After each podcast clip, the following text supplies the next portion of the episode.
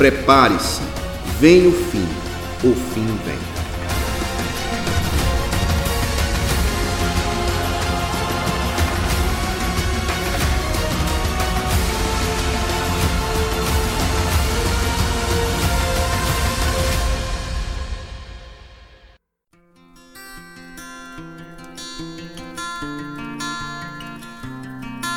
Olá, caros irmãos e amigos, a graça e a paz para todos. Estamos aí nessa nova série de bate-papo sobre escatologia, sobre o fim dos tempos. Vem o fim e o fim vem, esse tema que nós escolhemos para tratarmos sobre uma série de assuntos relacionados desde a vinda de Cristo até novo céu e nova terra. E para esse momento tão importante, esse tema tão rico, nós convidamos o professor Edson Albuquerque, que está conosco aí mais uma vez, é, graças a paz, meu irmão. Amém, irmão. Paz. Tudo na paz, graças a Deus. Semana passada nós tratamos com o João Edson sobre a importância de estudar escatologia, estudar o fim dos tempos. E irmão Edson trouxe uma excelente resposta para todos nós. É, resgatamos a, a importância de uma vida santa na expectativa da volta de Jesus. E agora vamos para mais um programa, mais um bate-papo com o irmão Edson e vamos continuar trilhando esse caminho tão importante é, acerca da volta de Jesus, acerca do fim dos tempos, acerca do novo céu e nova terra. Moedas, vamos orar antes de nós iniciarmos? Vamos Amém. gastar alguns segundos de oração com nossos ouvintes, né? O programa é Família em Foco, é muito importante também que eles estejam orando conosco, com suas famílias, esposas, maridos, filhos. Vamos orar. Senhor nosso Deus, te damos graças por mais uma noite que estamos estudando a tua palavra com o irmão Edson, esse bate-papo. Abençoa cada ouvinte, cada família, cada casamento, cada cristão e aquele que ainda não conhece o teu nome, Senhor, para que eles possam conhecê-lo a partir da tua palavra. Nos abençoa, abençoa esse país maravilhoso que é o Brasil, a oportunidade que temos de falar do teu evangelho, da tua palavra, as ondas da Rádio Internacional. Enfim, Senhor, te damos graça por tudo. Obrigado pela vida do irmão S, pela sua disponibilidade diante de tantos afazeres, Senhor. Tudo isso te damos graças em nome de Jesus. Amém. Amém, Senhor. Bom, Edson, já estamos nos últimos dias. Primeira pergunta que eu queria fazer ao senhor, para a gente já começar falando sobre esse tema tão importante, né? Que trata sobre o fim vem, ou vem o fim e o fim vem. Já estamos nesses, nesses últimos dias. Volta a pergunta e de, e de certo modo ela, ela, vamos dizer assim, é, é, a continuação básica de, realmente do que nós falamos né, na, na, no nosso último encontro, foi o nosso primeiro encontro. De fato, essa abordagem é importante porque isso reflete é, a urgência e a importância daquilo que está para acontecer. E de fato, as escrituras sagradas chamam o período em que nós estamos vivendo agora, nós, a igreja, de realmente últimos dias. Estamos realmente nesses últimos dias. A, própria escritura faz essa, essa, esse tipo de paralelo. Tanto no Antigo quanto no Novo Testamento, nós já temos essa abordagem, vamos colocar assim, dessa maneira. Nós vamos encontrar em Joel, Joel capítulo 2. Vamos lá. Vamos às escrituras para entender aonde eu quero chegar e como eu vou colocar isso no Novo Testamento. Joel capítulo 2, quando fala da promessa do derramamento do Espírito Santo. Está aqui, 28 em diante. Joel, capítulo 2, versículo 28 em diante. Diz assim: E há de ser que, depois, derramarei o meu espírito sobre toda a carne, e vossos filhos e, nossa, e vossas filhas profetizarão, e vossos velhos terão sonhos, e os vossos jo jovens terão visões. E também sobre os servos e sobre as servas daqueles dias derramarei o meu espírito. Parar por aqui. Aqui ele não usou a expressão últimos dias, mas ele fala naqueles dias. Então, de fato, é uma expressão que tem a ver com dias, né? com esses dias em que isso há de acontecer. Prosseguindo, e mostrarei prodígios no céu e na terra, sangue e fogo e colunas de fumaça, o sol se converterá em trevas e a lua em sangue, antes que venha o grande e terrível dia do Senhor. Então, nesse único texto, nós temos duas expressões importantes. Naqueles dias, que eu vou mostrar daqui a pouco, que são justamente os últimos dias, e o grande e terrível dia do Senhor. Agora, como é que eu sei que isso aqui se aplica justamente aos nossos dias? Vamos ver isso lá em Atos. Pedro, no seu primeiro sermão, né, lá da igreja, ele usa justamente essa escritura. Atos capítulo 2, assim como foi Joel capítulo 2, Atos capítulo 2, deixa eu encontrar aqui o texto exato. Atos 2,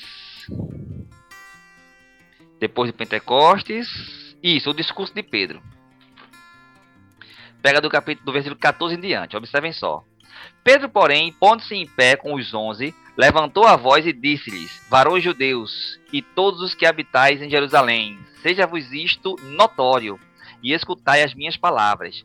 Estes homens não estão embriagados como vós pensais, sendo esta terceira hora do dia. Mas isso é o que foi dito pelo profeta Joel. Observe Pedro, na sua primeira pregação à igreja, pega o livro de Joel e vai citar o que é que Joel falou. E olhe como é que Pedro cita.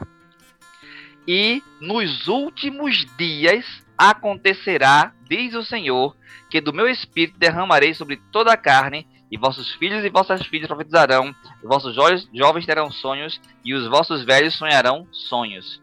Observe só, é exatamente a, parte que, a passagem que eu li lá em Joel, onde ele falou nestes dias, naqueles dias, e Pedro, inspirado pelo Espírito Santo, cita a mesma passagem e afirma: são estes os últimos dias. Então, desde o dia de Pentecostes, praticamente, né, desde a da volta do Senhor, que ele morreu, ressuscitou e retornou ao céu, que, que se iniciou, que nós estamos já definitivamente nos últimos dias.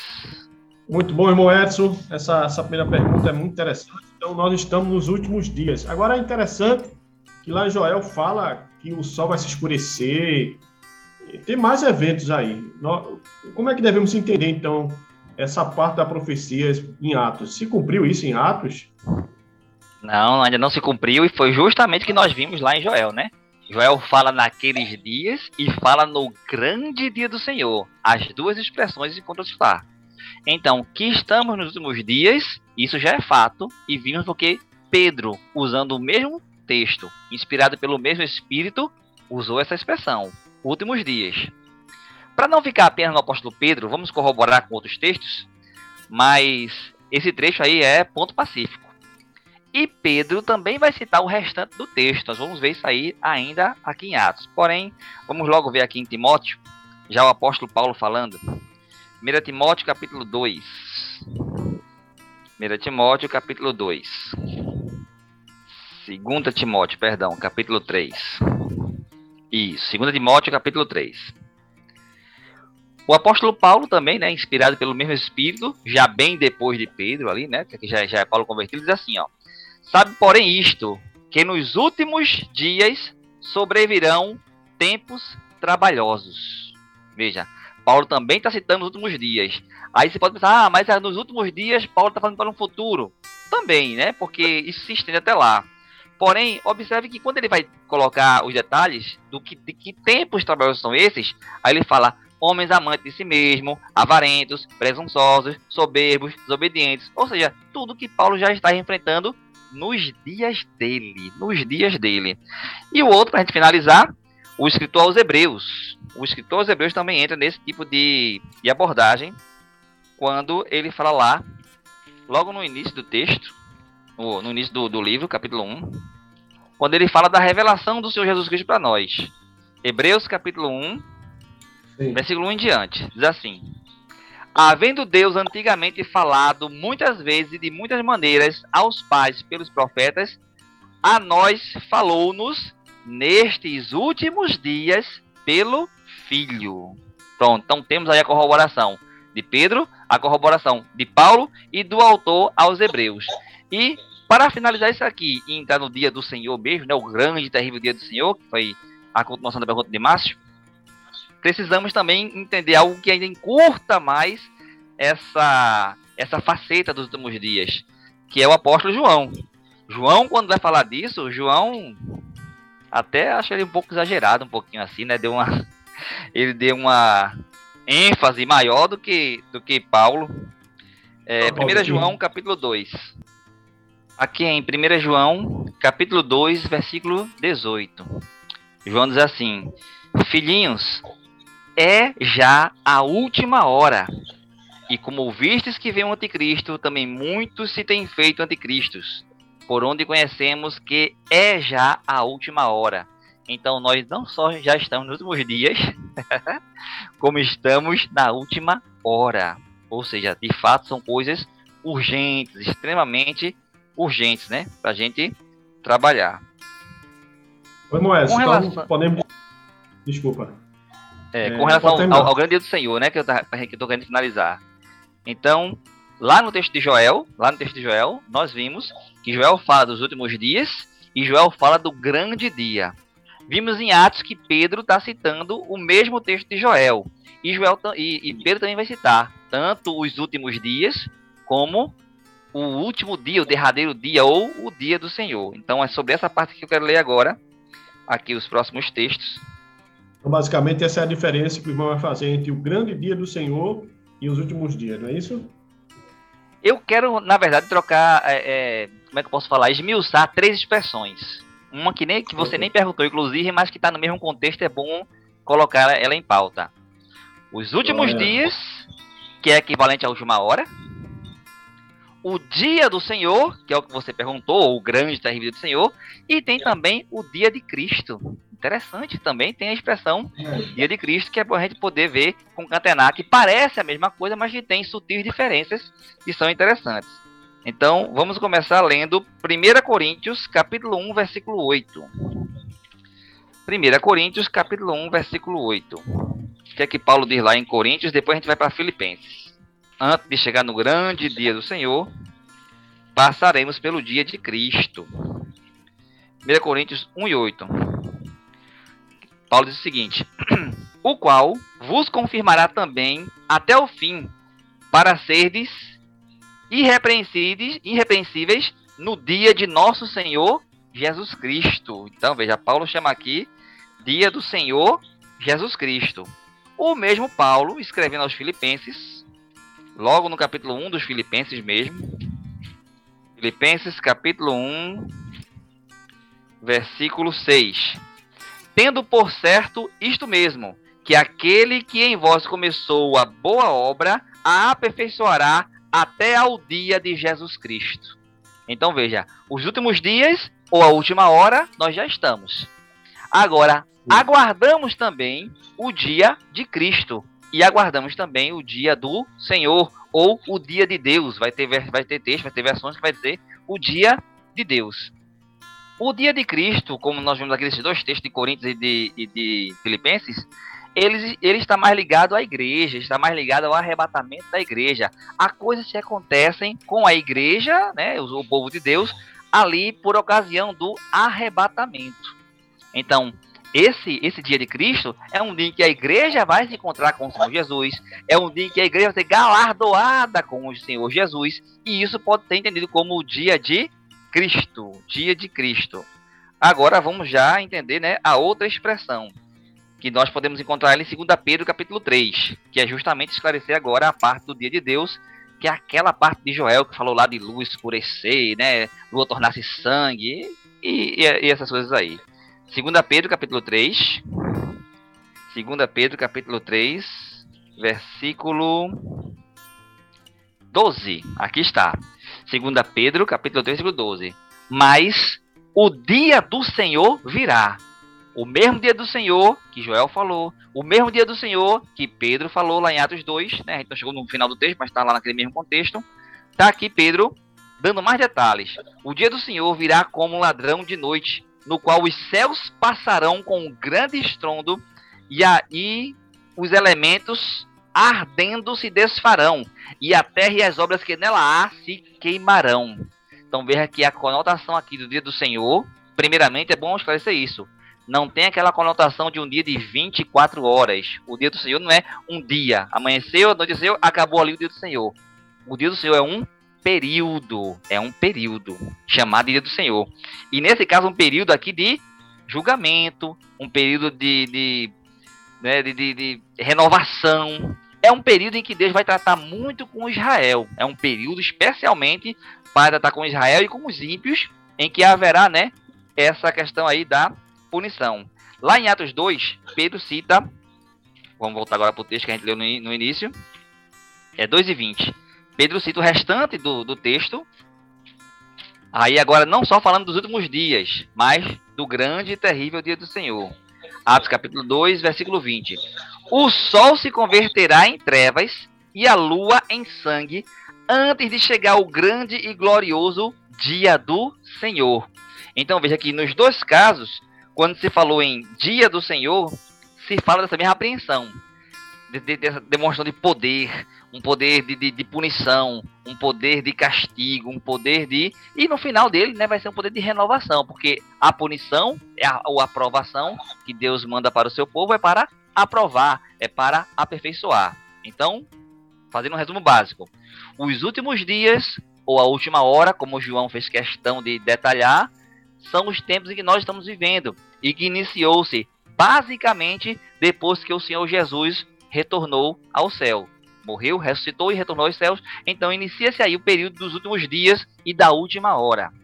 O dia de Cristo, ele está mais atrelado à igreja, ao âmbito do arrebatamento, das bolas do cordeiro, do galardão, tem a ver com esse período em que a igreja vai desfrutar dessa presença especial de Cristo. E o dia do Senhor há um período de tribulação, há um período de castigo, há um período de punição e há um período de restauração. É quando Deus vai começar a tratar mais especificamente com o seu povo Israel. Os ímpios que vão estar naquele momento também, né, durante a tribulação, mas principalmente para Israel, né? Esse seria o grande propósito da tribulação, inclusive. Então, o dia do Senhor é um período que a gente poderia estendê-lo, vamos colocar assim, como se fosse desde, vamos botar, até o, o finalizar do milênio. Todo aquele período, basicamente, é o que se pode chamar de o dia do Senhor, que vai encabeçar desde a parte de punição no mundo todo, Israel e os ímpios, até restauração e bênção milenial para todos. Essa é a grande diferença entre essas três expressões. Muito bom, irmão. Então, Basicamente, nós já estamos nos últimos dias e quem inaugurou ele foi Cristo, a sua vinda, morte e ressurreição. Esse texto de Hebreus 1 é muito bom, que fica bem claro isso, né? O, o autor fala dos últimos dias, é, Deus falou por meio do Filho, né? Que é Cristo. Então, muito bom, meu irmão. Pastor, irmão Edson, a gente sempre está dialogando com os textos do Novo Testamento, né? Você veio para Atos, citou Joel, mas só foi Joel. Depois foi para Atos, foi para Hebreus. Existe mais algum autor do Antigo Testamento que fala sobre o tempo do fim, Moés? Tem, tem sim. O tempo do fim, na verdade, ele é falado desde Gênesis. Desde Gênesis que se fala de Apocalipse. Antes que ele soubesse é. que Apocalipse existia. Mas na mente de Deus, tudo já estava concatenado, tudo já estava planejado. Existe uma. Como é que eu posso falar? uma estratégia que eu uso na, nas minhas aulas, quando eu estou dando discipulado, principalmente, para você, Márcio, não vai funcionar, que você já conhece. As pessoas que estudam já, já, vão, já vão matar a charada de imediato. Mas quando eu estou dando aula de escatologia e eu pego novos convertidos, eu gosto muito de fazer essa, essa brincadeira, porque alerta eles de, de como se fala né, de coisas assim futuristas desde a antiguidade. Pegando aqui a Bíblia, estou abrindo aqui a Bíblia, veja que eu estou indo lá para o finalzinho. E eu faço questão de dizer isso. Eu estou indo para o final da Bíblia. Aqui está o começo de Gênesis. Passei tudinho. Aqui no finalzinho da Bíblia. Deixa eu ver aqui qual é o texto exato que eu vou ler. Vamos lá, caros ouvintes. Abra a Bíblia também. Acompanhe com a gente, que é muito importante esse assunto e muito rico também para, a nossa edificação, para a nossa consolação e para a nossa alerta, né? É, eu não vou citar o livro agora porque faz parte da estratégia. Eu vou ler o texto e quando eu ler o texto eu vou perguntar, sabe, em que livro eu estou lendo? Então veja que eu já estou induzindo a plateia a perceber que eu estou no final da Bíblia. E o texto diz o seguinte: cadê aqui? Eis que é vindo o Senhor com milhares de seus santos, para fazer juízo contra todos e condenar dentre ele todos os ímpios por todas as suas obras de impiedade que impiamente cometeram e por causa das duras palavras que ímpios pecadores disseram contra ele. Quando eu leio esse texto e estou mostrando, né? Até porque eu vou estar tá lá na, na sala discipulada, ao vivo com o pessoal, mostrando que está no final da Bíblia, eu pergunto, onde é que está esse texto? E aí quase todo mundo vai para Apocalipse. Ah, tá na Apocalipse 1, tá, foi, foi o texto do Apocalipse. Aí eu repito, olha aqui, tá lá. Eis que é vindo o Senhor com milhares de seus santos. Aí tá Apocalipse 19, ele já veio com seus santos. Por incrível que pareça, esse texto que eu estou lendo, ele é de Gênesis. Na verdade, ele é de Gênesis. Embora lá esteja implícito. Vou ler agora o começo do, do, do texto, né? Quem está citando aqui é Judas. Judas, versículo 14. E destes profetizou também Enoque, o sétimo depois de Adão. Ou seja, essa linguagem do Senhor vindo, do Senhor com os seus santos, do Senhor punindo os ímpios. Veja, Enoque, lá em Gênesis, ali, da época de Adão e Eva, Adão estava vivo ainda, da época de Adão e Eva, já havia profetizado desta maneira. Então, de fato, é algo que já está presente desde o Antigo Testamento. Aqui, pela revelação que Judas nos fez, né? Mostrando isso aí. Mas você vai encontrar isso, por exemplo, em Moisés, no Pentateuco, você vai encontrar textos.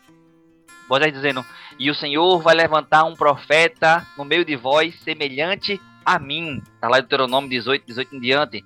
Ou seja, ali já é Moisés falando a respeito da vinda de Cristo, né? Cristo é esse profeta que Deus, que Deus vai levantar.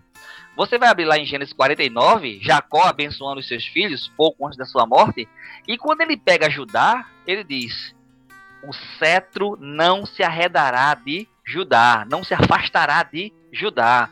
Já profetando também que o rei, o glorioso rei, viria justamente da tribo de Judá. Tudo isso é escatológico, tudo isso é para frente. O Joel, que nós já, já falamos aqui, Ezequiel também tem, você vai lá no final de Ezequiel, depois do capítulo 40, você vai ver Ezequiel falando sobre a construção de um templo que até hoje não, não existe, até hoje não foi construído. Ou seja, são coisas futuras até para a gente. Era um futuro para Ezequiel, mas até para a gente hoje isso aí é tido como futuro. Você vai encontrar também, deixa eu ver, para outros profetas, é, o, o que é considerado, vamos chamar assim, o apocalipse do Antigo Testamento porque é o que mais fala, não é o único, como vocês estão vendo, mas é o que mais fala. Daniel. Poucas pessoas falam tanto de escatologia e com tanto detalhe, com tantas minúcias, como Daniel. Inclusive, vai, vai ser pauta aqui nosso mais na frente, né? Nós vamos falar um pouquinho das 70 semanas de Daniel, futuramente. E, inclusive, nessa 70 semanas de Daniel, Daniel fala a respeito da grande tribulação que até hoje não aconteceu.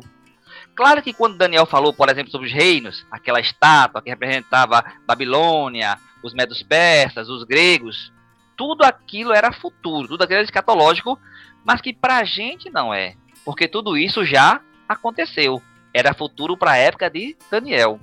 Mas Daniel fala de detalhes de coisas que vão acontecer tão no futuro, mas tão no futuro, que alcança os últimos dias e alcança até o dia do Senhor. Daniel 9, por exemplo, versículo 24 a 27, ele vai falar sobre a última semana, a 70 semana, em que Deus vai tratar com o povo de Israel e que até hoje não aconteceu. Isso vai estar lá num, em, em eventos escatológicos bem, bem, bem na frente mesmo.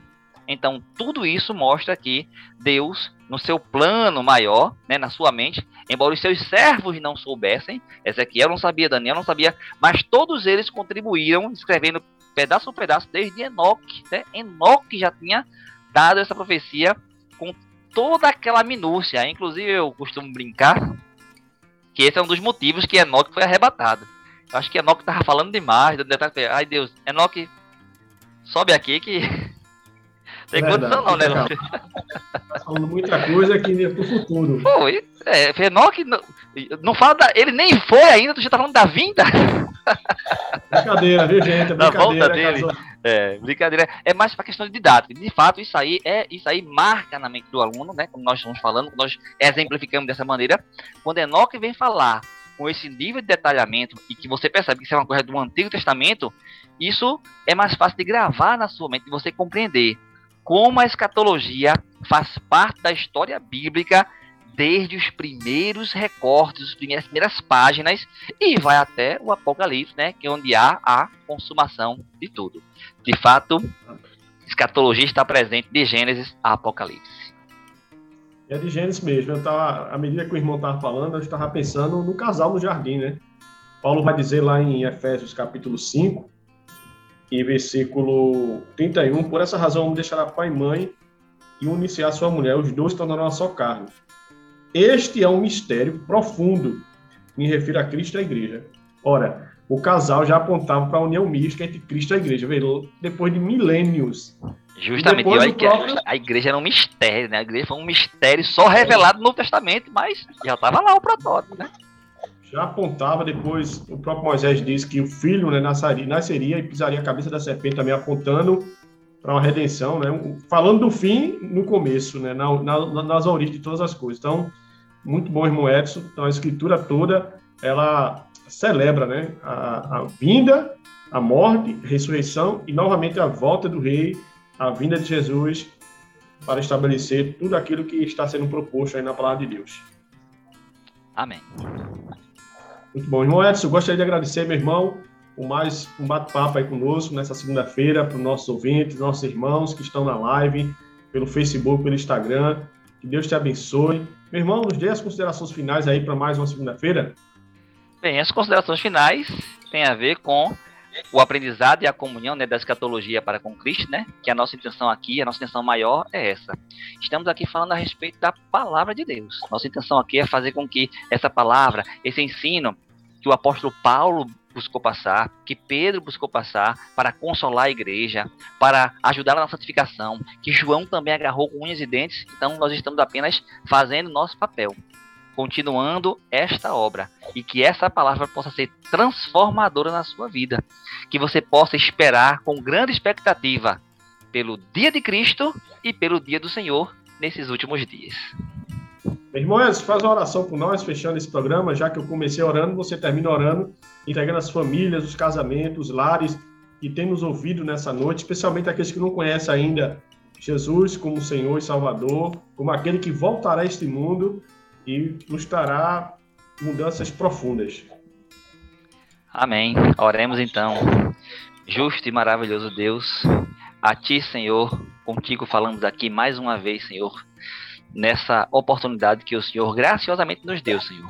Primeiramente, agradecendo, porque é pela Tua misericórdia, Senhor, que tudo isso acontece. Te somos gratos porque as revelações que Tu nos deste, Senhor, nas Escrituras, vêm de Ti e de ti dependemos, Senhor, para compreender, compreendê-las e aplicá-las.